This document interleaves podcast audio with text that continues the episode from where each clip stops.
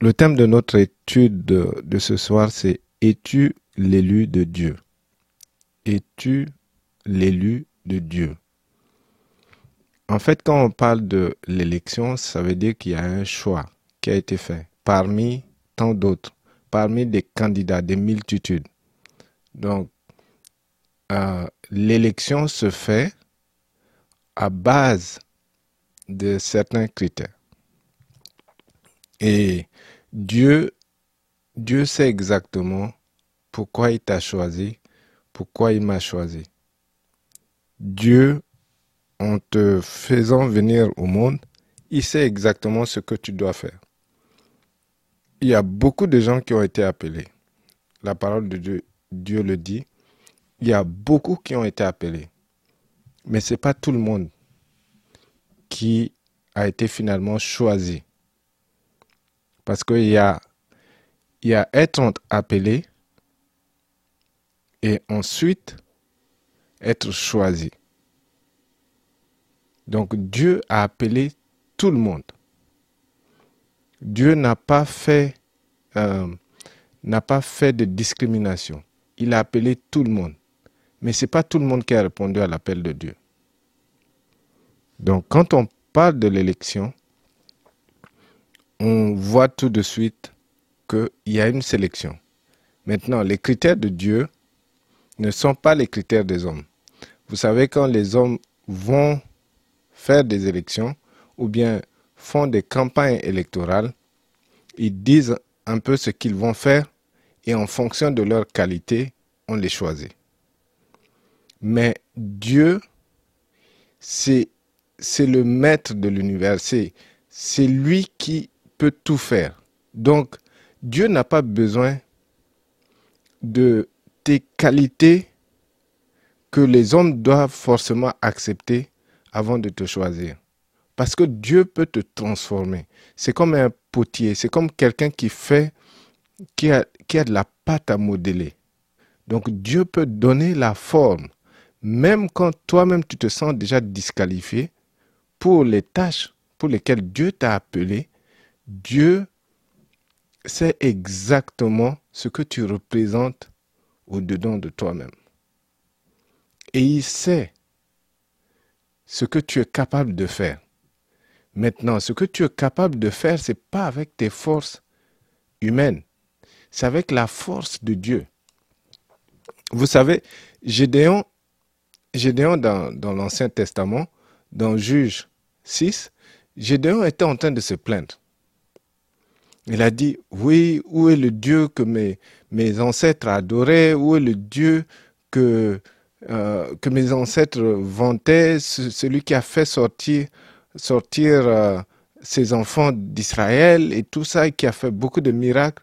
Où est ce Dieu-là? Je ne le vois pas.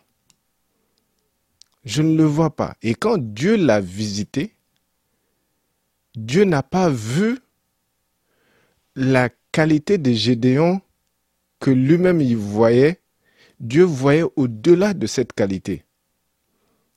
Il l'a appelé vaillant guerrier ou vaillant soldat. Alors que Gédéon était en train de se cacher. Gédéon s'est senti disqualifié. Mais Dieu a vu ces qualités-là déjà en lui. Parce que c'est Dieu qui l'a élu. Donc, il y a beaucoup de gens qui sont des chrétiens, qui sont dans les églises. Il y a beaucoup qui ont été appelés, c'est vrai, mais qui ne sont même pas élus.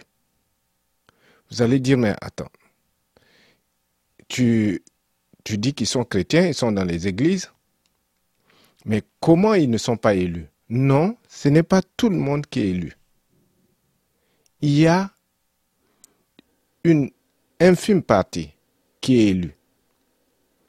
Parce que Dieu sait sur qui il compte. Il y a des gens qui sont venus eux-mêmes. Il y a des gens qui sont curieux. Il y a des gens qui sont attirés parce que ils peuvent faire des miracles. Il y a des gens qui sont, qui sont orgueilleux, donc ils se disent, je veux me mettre en avant et je vais, c'est moi qu'on va voir. Mais est-ce que Dieu les a choisis?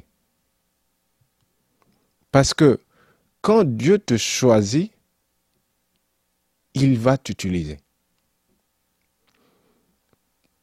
Pas peut-être pour toucher des, des millions et des millions de, de, gens, mais Dieu t'appelle pour toucher euh, ton professeur d'école, tes amis euh, au travail, tes collègues, tout ou bien euh, les, les voisins du quartier. Donc Dieu t'appelle à faire une tâche et il te choisit pour faire cela.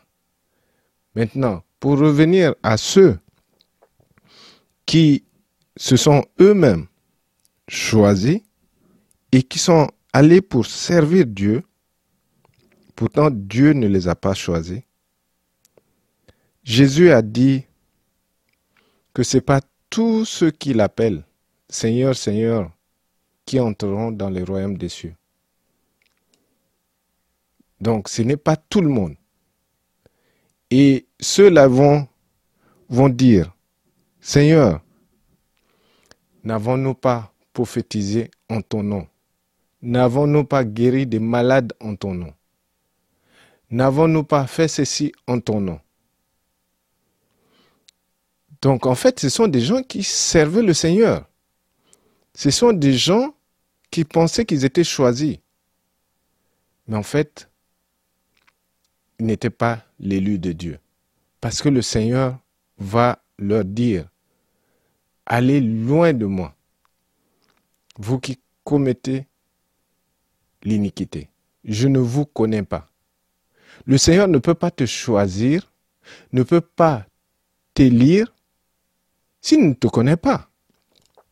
Donc ça veut dire qu'il y a des gens qui servent le Seigneur, mais que le Seigneur ne connaît pas. Il ne les a même pas choisis. Ils se sont choisis eux-mêmes. Alors la question ce soir, ma soeur, mon frère, est-ce que tu es l'élu de Dieu? Et on va voir les critères de l'élection. Mais quand on revient dans notre texte de base, dans 1 Pierre 2, verset 9 à 10, il est écrit, mais vous, vous êtes un peuple élu, une communauté de rois prêtres, une nation sainte, un peuple que Dieu a pris pour sien, pour que vous célébriez bien haut les œuvres merveilleuses de celui qui vous a appelé à passer des ténèbres à son admirable lumière. Car vous qui autrefois n'étiez pas son peuple, vous êtes maintenant le peuple de Dieu. Vous qui n'aviez pas obtenu compassion, vous avez désormais obtenu compassion. Donc, toi et moi, nous étions dans les ténèbres. Tout le monde était dans le ténèbre. Parce que l'homme a péché par Adam et Ève. Donc l'homme naît déjà avec une nature, avec la nature de péché. Donc on est, quand on naît, on est séparé de Dieu. Et ensuite, Dieu nous a choisis, nous a tirés de là, du camp de l'ennemi et nous a amenés dans la lumière. Donc on est passé des ténèbres à la lumière. Et Dieu c'est pourquoi il nous a sortis de là. Parce que nous étions complètement perdus. Nous étions loin de lui. Et dans sa miséricorde, dans sa grâce, il nous a appelés, il nous a choisis. Et le seul ou les mérites qu'on peut se donner, c'est qu'on a dit oui. Mais c'est une grâce. Et la parole de Dieu dit quand on est sauvé, c'est pas la grâce. Donc personne ne peut se vanter parce que il a été choisi par Dieu. Personne ne peut se vanter. C'est vrai, on a accepté parce que Dieu nous donne toujours le choix de l'accepter ou de le rejeter. Vous savez, l'autre texte qui est dans Matthieu, il est un peu long, mais j'ai j'ai juste pris une partie Et à la fin, le, le 14e verset dit, il y a beaucoup d'appelés, mais peu d'élus. Si vous lisez ce chapitre 22 de Matthieu, vous allez remarquer que euh, Jésus a commencé à, à parler sous forme de parabole. Et dans ce, dans ce passage, il disait que il y, a le, il y a le roi qui organise une fête et il a commencé à inviter les gens. Et quand le roi a invité les gens, chacun avait une excuse. Je vais labourer mon champ. Je viens de me marier. Je vais d'abord voir mes parents. Je vais d'abord faire ceci. Donc chacun a donné des excuses. Et quand tu remarques bien, toi et moi, nous avions donné des excuses pendant des années avant d'accepter Christ. Nous avons toujours dit, oh, je suis encore très jeune. Oh, je, pense que je dois encore m'amuser. J'ai pas encore fini de, de, faire ceci. Je dois d'abord me marier. Je dois d'abord avoir des enfants. Je dois d'abord finir mes études. Je dois d'abord faire ceci. Je dois d'abord avoir tel, tel montant dans mon compte bancaire avant de t'accepter, Seigneur. Mais pour l'instant, attends-moi.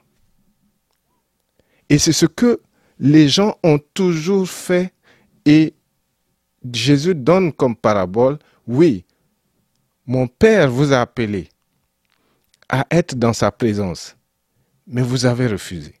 Et ensuite, encore dans ce passage de Matthieu 22, le Père va envoyer d'autres personnes. Mais quelle est la réaction de ces, de ces gens qui sont invités à la fête? Ils attrapent celui qui a envoyé et ils l'exécutent et il le tue. Et le père a continué à envoyer des gens. Il a envoyé, il a envoyé. À un moment donné, ils ont, éliminé tout ce qu'il a envoyé pour inviter, pour les inviter dans sa présence, pour les inviter à venir fêter avec lui.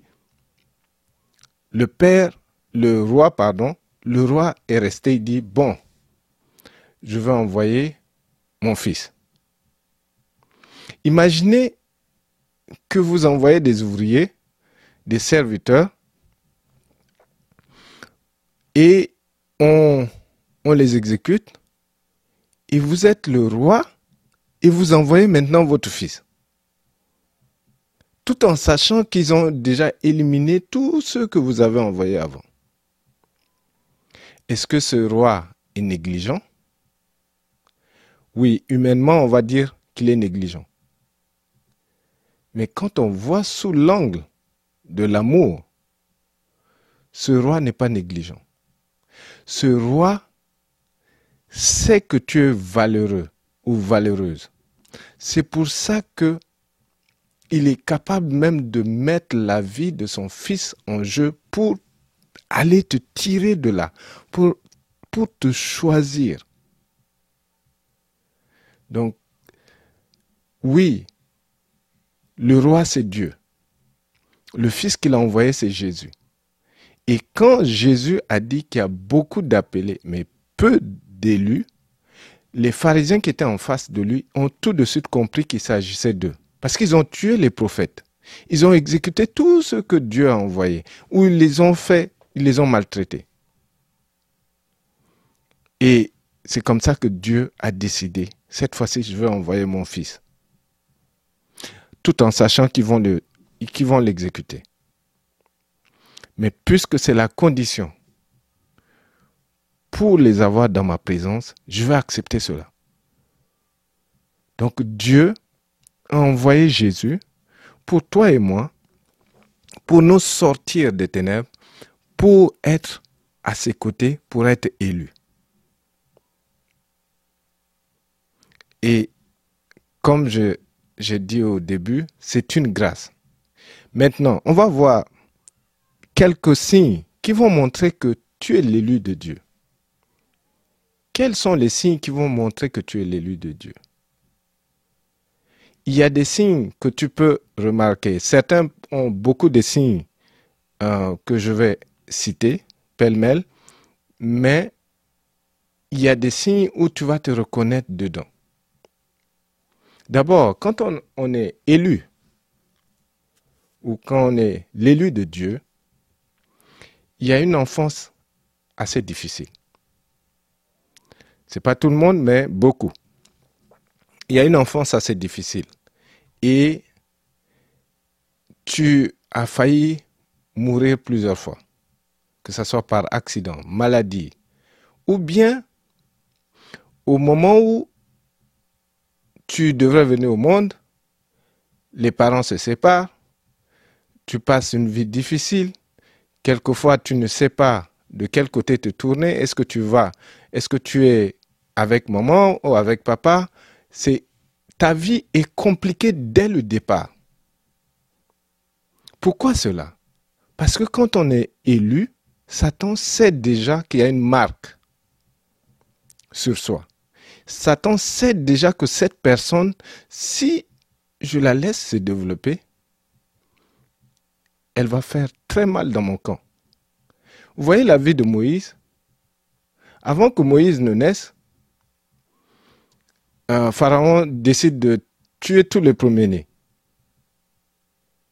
Et quand on voit la vie de Jésus, à la naissance de Jésus, Hérode élimine les garçons. Parce que il a vu la valeur, il a vu que Jésus va faire très mal.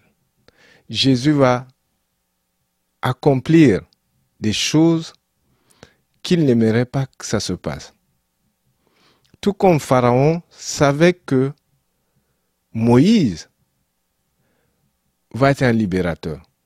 Moïse est élu. Donc, je n'ai cité que ces deux exemples. Mais tu vas te reconnaître là-dedans. Oui, Satan a cherché à t'éliminer en provoquant la séparation des parents, en, provoquant des accidents. Quelquefois, c'est des accidents où, où tu es en train de t'amuser. Euh, je ne sais pas, pour ceux qui sont, ont grandi au village, tu es sur une branche d'arbre et tu atterris au sol euh, avec la branche. Mais malgré cela, certains se sont tirés avec des fractures, d'autres n'ont rien eu. Mais ça, ça, montre déjà que euh, Satan n'est pas content de ta présence. Pourquoi? Il sait que tu es quelqu'un que Dieu a déjà choisi. Donc, enfance, très difficile. Certains, le combat a commencé même dès le ventre. La maman a failli faire une fausse couche plusieurs fois. Grossesse très compliquée. Naissance difficile. Et la main de Dieu est toujours là. Et après ça,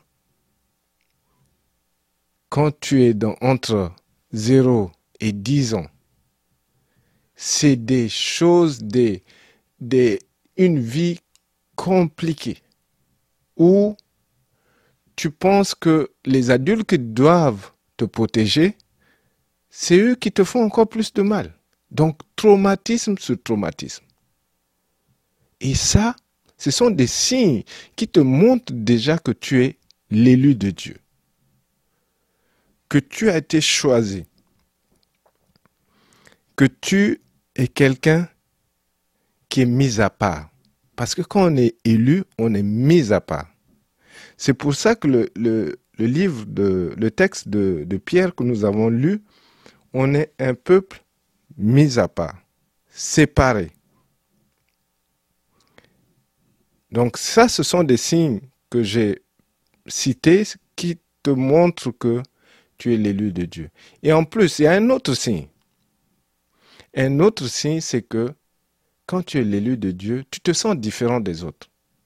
Même quand tu vas tout faire pour te mouler dans, dans, le, dans le groupe, tu es, tu es différent. Toi-même, tu sais que tu es différent. Et tu vas sentir cette différence.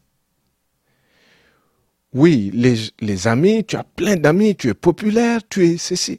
Mais il y a quelque chose. Et là, quand tu te retrouves seul, tu penses, pourquoi tu es ici? Pourquoi tu es sur la terre? Qu'est-ce que tu es venu faire ici? Ça sont des questions que tu te poses même, même étant très jeune. Et encore, ça peut te poursuivre à l'âge adulte. Tu te sens différent des autres. Tu te démarques. Que tu le veuilles ou pas, tu peux porter les mêmes habits, tu peux, porter tu peux faire les mêmes choses des gens de ton âge. Mais à un moment donné, quand tu te regardes dans le miroir, tu sens qu'il y a quelque chose qui ne va pas. Tu sens que tu es différent. Et même dans certains milieux, arrivé à un moment donné, tu vas, tu vas t'éclipser. Tu vas, même quand tu es dans une fête, tu, tu vas dans les boîtes de nuit, tu vas sentir un moment où tu te dis, ça, c'est pas mon milieu. Même ceux qui consommaient l'alcool, ils vont dire, hum, on dirait que ça, c'est pas pour moi. Oui, l'ambiance peut les amener à continuer dans cette vie, mais les élus savent que ce n'est pas leur vie, ce n'est pas leur destinée.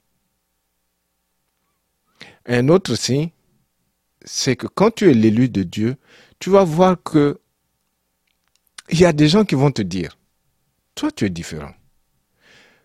Toi tu as des qualités de, de quelqu'un qui devrait faire ça, ça, ça.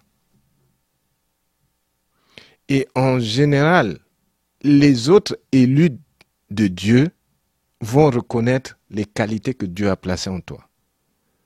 Donc les autres vont te dire, toi tu es appelé, par exemple, à être un prophète. Toi tu es appelé à prier pour les gens. Toi tu es appelé à compatir avec les gens. Toi tu es appelé à aider les orphelins. Toi tu es appelé à à aider les démunis. Donc les autres élus vont trouver cette qualité en toi. Il y a des moments où ce sont des qualités qui sont tellement enfuies en toi et il y a certaines qualités où tu ne veux même pas entendre parler. Imaginez, imaginez que, euh, surtout il y a, il y a peut-être 15 ans, l'image de pasteur n'est pas une bonne image. L'image de pasteur, c'est l'image de quelqu'un qui est toujours pauvre, qui, a son vélo euh, où il va se mettre à pédaler pour aller prêcher la bonne nouvelle, ou c'est quelqu'un qui commande euh, euh, de l'argent pour se nourrir et nourrir sa famille. Donc, ce n'est pas une bonne image. Donc, imaginez qu'on vous dise, toi, tu es appelé à être pasteur. Là, tu regardes la personne, tu te dis, mais ah, cette personne ne m'aime pas vraiment. Pourtant, c'est bien ton appel. Pourtant, c'est ce que Dieu a placé en toi. Mais tu ne peux pas te voir. Peut-être quand tu as 10 ans, quand tu as 11 ans, quand tu as 12 ans, on te dit que tu vas être pasteur, tu te dis, hum, les pasteurs que j'ai vus là, non, non, non, non, je, je n'aimerais pas être comme eux. Mais Dieu a déjà placé cet appel en toi tu es déjà élu. Comme Jérémie, il a été élu même depuis le ventre de sa mère. Et c'est comme ça que Dieu lui a dit, j'étais déjà appelé prophète des nations. Donc, quand tu es élu, les autres vont reconnaître ces qualités en toi. Les autres vont voir euh, tes aptitudes, ce que Dieu a déjà placé. Parce que Dieu, c'est un designer. Dieu sait exactement comment il t'a façonné. Et Dieu met déjà ses qualités. Et en plus, un autre signe, c'est que tu, as compassion des gens et tu aimes aider. Ça, c'est un autre signe d'un élu de Dieu. Tu aimes aider et tu as compassion des gens. et tu aimerais aider les gens. Bien sûr que quand on est élu, on est un peu vulnérable, ok? Ça, il faut reconnaître. Tellement que cette compassion se développe, on pense que tout le monde est comme, comme, comme, comme soi. Donc, on va se retrouver dans des, dans des groupes ou dans, avec des personnes qui vont nous exploiter et encore qui vont nous maltraiter très facilement ou nous escroquer. Parce qu'on fait confiance très facilement quand on est élu. Et c'est pour cette raison que Jésus a dit, soyez prudents comme le serpent, mais doux comme une colombe. Donc quand on est élu, on, on a tendance à faire confiance aux gens à cause de la compassion que Dieu a placée en nous. Et aussi un autre signe, quand on est élu, quand on est l'élu de Dieu, on a compassion des âmes. Peu importe l'âge, mais on se soucie des âmes. On ne voit pas que les humains sous forme de mener cette vie ici, euh, prospérer, euh, vivre à 100 à l'heure et puis mourir et puis c'est fini. Non. Quand on est l'élu de Dieu, on voit la vie au-delà de cette vie qu'on mène. Donc on a compassion des âmes. On aimerait que les âmes soient sauvées. Et on a parce que c'est l'affaire de notre Père. Vous savez, Jésus est venu mourir pour ça. Donc leur vie a de la valeur. Leur vie a de la valeur. Il y a aussi autre chose. Euh, oui, ça arrive souvent quand on est l'élu de Dieu et que on ne découvre pas son appel et qu'on arrive à se marier, le mariage est compliqué. Parce que l'ennemi amène facilement son agent à la rencontre. Et comme on est bourré de compassion et on est bourré d'honnêteté à l'intérieur de soi-même, on pense que tout le monde est comme ça, donc on tombe facilement dans le piège de l'ennemi. Et les élus de Dieu qui ne connaissent pas, qui n'ont pas découvert leur, leur appel avant de se marier, leur mariage est assez compliqué. Et Satan en profite parce que c'est sa dernière tentative de les détourner de la voie de Dieu. Donc quand on est l'élu de Dieu et qu'on découvre ses qualités, il faut faire attention au choix des partenaires. Il faut faire attention au choix de partenaires. Il faut discerner quelles sont les personnes qui viennent vers soi? Et comme ça, il faut distinguer les loups des agneaux. Et d'autres qualités de l'élu de Dieu, on peut être dans une même atmosphère, dans un même coin, mais on ne discerne pas les mêmes choses. On ne discerne pas les mêmes choses. Il y a des choses qu'on arrive à voir que les autres ne peuvent pas voir. Quand je dis on arrive à voir, ça peut être par euh, la vision, ça peut être euh, des sensations, le discernement des élus de Dieu, c'est au-dessus de la normale. Parce que Dieu a placé aussi ces, ces, ces outils dans ses élus pour faire son travail. Donc la définition même euh, d'un sacrificateur, parce que la Bible nous dit que nous sommes des sacrificateurs. Nous sommes des sacrificateurs. C'est pour ça que le livre de, Pierre qu'on a lu, qu'on a lu, c'est dans la version la Bible du semeur, mais dans d'autres versions, c'est écrit que nous sommes une communauté des sacrificateurs. Ici, c'est écrit roi prêtre. Donc, les sacrificateurs, ce sont des gens qui sont mis à part. Ce sont des gens qui sont au service de Dieu. Ce sont des gens qui servent Dieu, qui font des offices, qui, travaillent pour l'œuvre de Dieu. C'est ça un sacrificateur. Et nous sommes considérés, nous sommes des sacrificateurs. Une race des sacrificateurs. Donc nous sommes mis à part. Nous sommes des gens élus. Nous sommes un peuple saint. Donc quand on dit saint, c'est que ce sont des gens qui sont mis à part. Ce sont des gens qui sont distingués. Ce sont des gens qui marchent dans la sanctification.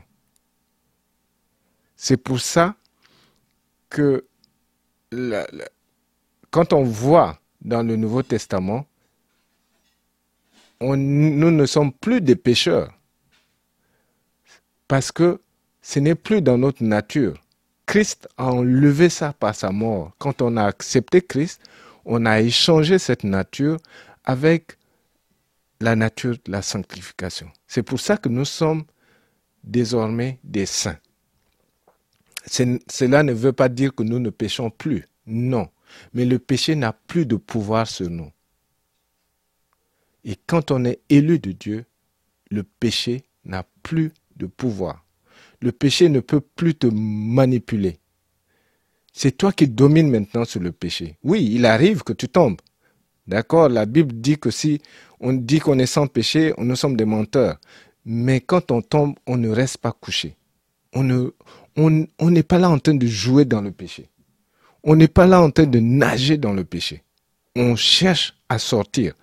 Et une autre qualité, euh, pour finir, parce qu'il y, en a beaucoup, c'est que quand on est élu de Dieu, le, péché nous dérange.